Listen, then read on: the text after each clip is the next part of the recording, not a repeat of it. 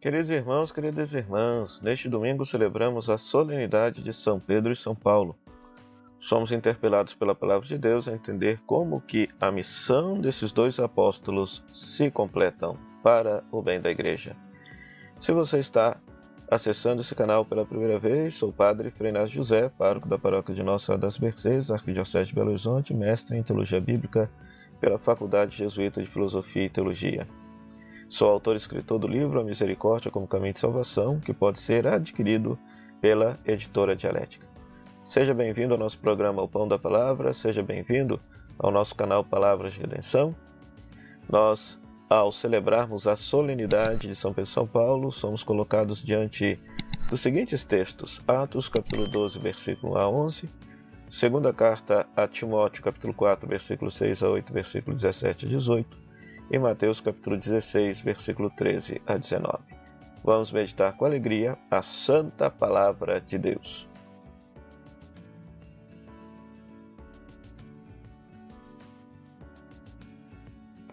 Hoje tudo bem. Nós temos nesses textos ah, como que a figura de Pedro e Paulo na tradição católica se completa. Do ponto de vista histórico, né? Ou seja, Pedro foi, foi aquele que professou pela primeira fé pela primeira vez a fé de que Jesus é o Messias, o Cristo, o Filho de Deus. E Paulo foi aquele que entendeu que Jesus, o Cristo, o Messias, é, é salvador não somente do povo de Israel, mas salvador de todas as nações. Então, por isso que ele é o apóstolo dos gentios, sai pelo mundo greco-romano fundando comunidades cristãs depois que ele teve um contato, uma experiência com Jesus ressuscitado. Então, Pedro nos ensina que nós devemos evangelizar os de dentro, pois ele estava preocupado em converter os judeus à fé cristã, ao passo que Paulo estava preocupado em anunciar a boa nova do Evangelho para todo mundo. Então, de certa maneira, as duas missões se completam. É, não se pode ser Paulo sem ser Pedro, ou seja, não se pode evangelizar os de fora se não se evangeliza os de dentro. Mas a evangelização, a catequese com os de dentro deve nos levar também à experiência missionária para com aqueles que ainda não conhecem Jesus. E de certa maneira, a palavra de Deus, sobretudo Atos dos Apóstolos, vai colocar no mesmo nível, no mesmo tamanho, Pedro e Paulo, né? Alguns estudiosos até questionam que o livro de Atos dos Apóstolos não deveria ser chamado assim, mas deveria ser chamado Atos de Pedro e Paulo, porque são as duas figuras que mais se destacam. Pois na primeira leitura nós temos Atos capítulo 12, que narra justamente Pedro sendo preso pela perseguição e a igreja intercedendo pela sua libertação e ele sendo liberto por um anjo de Deus. Então, essa primeira leitura nos inspira que nós devemos rezar pelo Papa, que é o sucessor legítimo de Pedro, né, na tradição cristã católica. Né? Então, por isso que nesse dia em que celebramos São Pedro, celebra-se também o dia do Papa.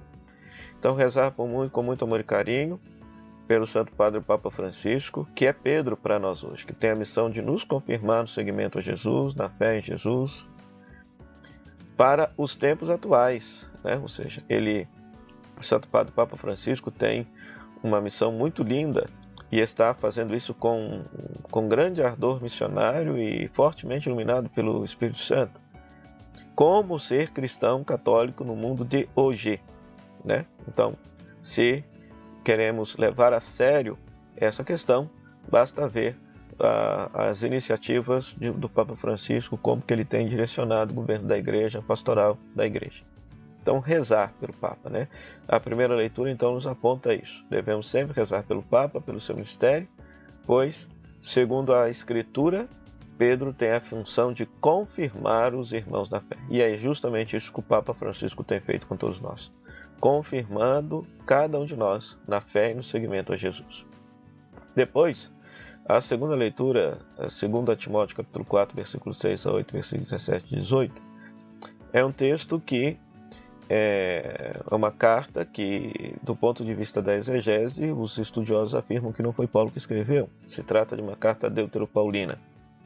Por quê? Porque as cartas chamadas pastorais, essas cartas que são dirigidas a presbíteros da igreja, saber, a primeira segunda Timóteo e Tito, retratam um estilo de igreja, uma estrutura de igreja que não existia na época de Paulo.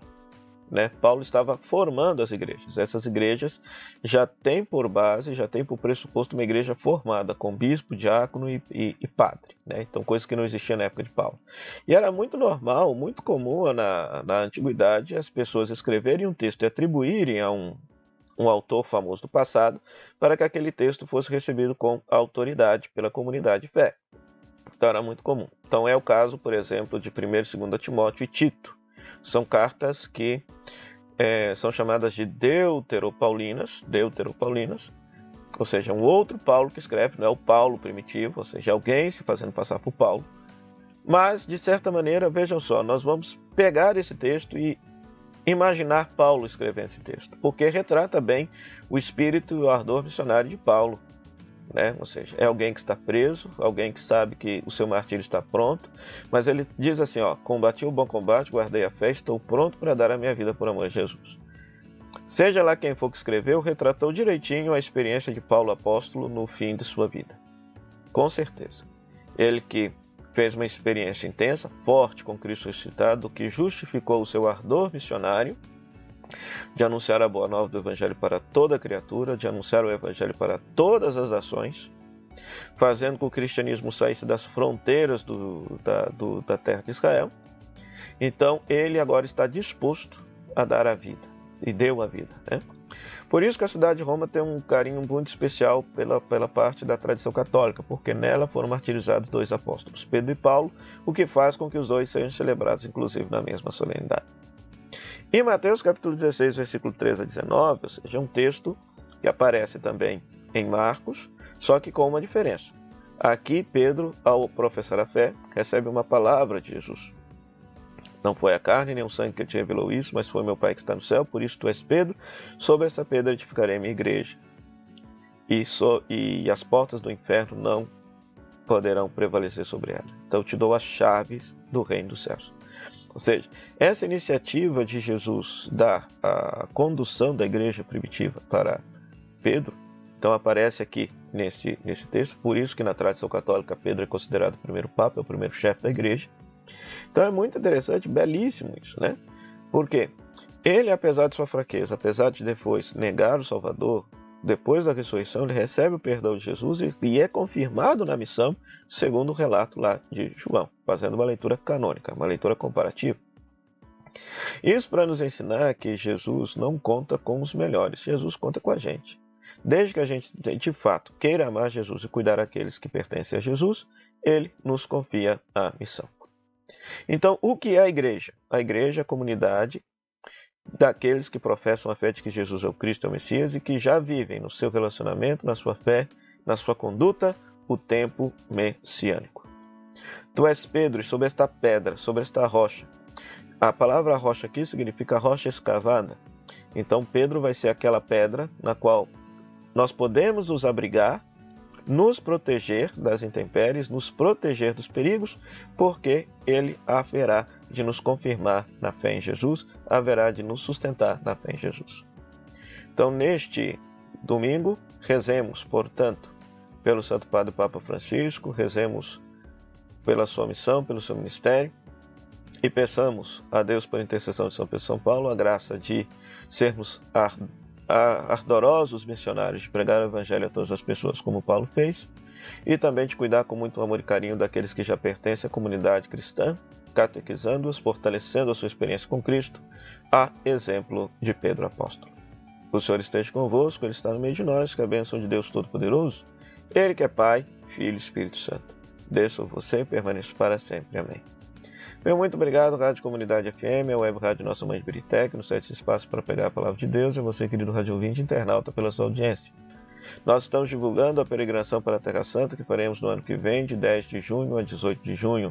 Será uma experiência maravilhosa de conhecer a terra onde o Verbo se fez carne e habitou entre nós. Se você tiver interesse, basta entrar em contato com a Kelly Melo pelo telefone 035 99845 6167 035 99845 6167. Até o próximo programa, o Pão da Palavra, se Deus quiser. Tchau, tchau.